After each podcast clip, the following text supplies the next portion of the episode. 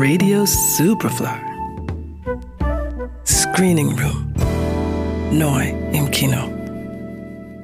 Ich frag dich nicht gern. Du bist offenbar nett. Wie viel? Gib mir das, was du geben kannst. Das muss nicht viel sein. Nur weil ich dein Leben gerettet habe oder so. Ich habe nur 50. 50? Das ist zu viel. Das kann ich nicht. Ich kann's wechseln. Äh, nein, nein, nein. 50 ist okay. Hey, willst du mitfahren? Wenn ich dir 50 gebe, dann musst du auch was für mich tun. Als der Herumtreiber Moses und die Privatschülerin Miller sich zum ersten Mal begegnen, spricht alles dafür, dass es auch das letzte Mal ist.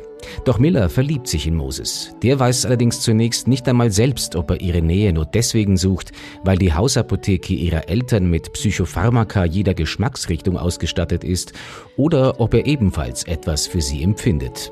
Die Eltern Henry und Anna sind naturgemäß alles andere als begeistert, als Moses in ihrem Wohnzimmer steht.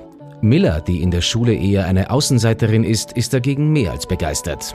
Henry und Anna müssen mit der Zeit einsehen, dass Millers Beziehung zu Moses mehr ist als nur eine Trotzphase und plagen sich mit Verlustängsten, die umso größer sind, weil ihre eigene Beziehung alles andere als im Reinen ist. Denn die routinierte Beziehung zwischen dem erfolgreichen, aber gelangweilten Psychiater und der ehemaligen Konzertpianistin wird nur durch ihre Tochter zusammengehalten. Miller ist total verrückt nach dem Jungen. Sie ist ein kluges Mädchen. Das ist ihre erste Liebe. Sie wird darüber hinwegkommen. Da kommt man nicht einfach drüber hinweg. Ich glaube kaum, dass sie stark genug ist, um sich selbst zu retten. Sie ist nicht wie du, Anna. Ich sag doch gar nicht, dass sie so ist. Was meinst du? Er ist in Ordnung.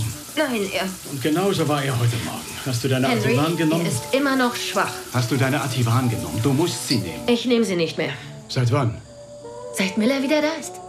Und obwohl er nun mal tatsächlich all das ist, wovor sich Eltern einer Tochter fürchten, sieht Henry schließlich keine andere Wahl, als den obdachlosen Moses einzuladen, bei ihnen zu wohnen.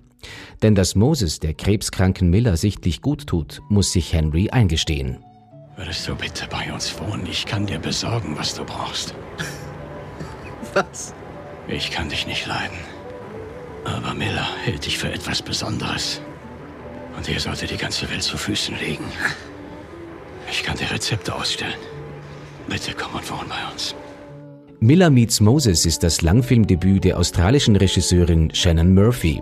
Es besticht durch die Individualität ihrer Story und der Charaktere. Jede ihrer Figuren ist mit all ihren Fehlern liebenswert. Klischees sucht man hier vergebens. Und trotz der schwer klingenden Rahmenhandlung verströmt der Film eine Leichtigkeit, die nicht zuletzt durch Murphys feines Gespür für Situationskomik entsteht. Ein wunderbar untypisches Coming-of-Age-Drama mit einem tollen Cast, das letztes Jahr in Venedig für den Goldenen Löwen nominiert war. Und ein mehr als guter Grund, ins Kino zu gehen, auch in Zeiten wie diesen. Miller meets Moses. Ab Freitag im Kino. Johannes Ramberg, Radio Superfly. Radio Superfly.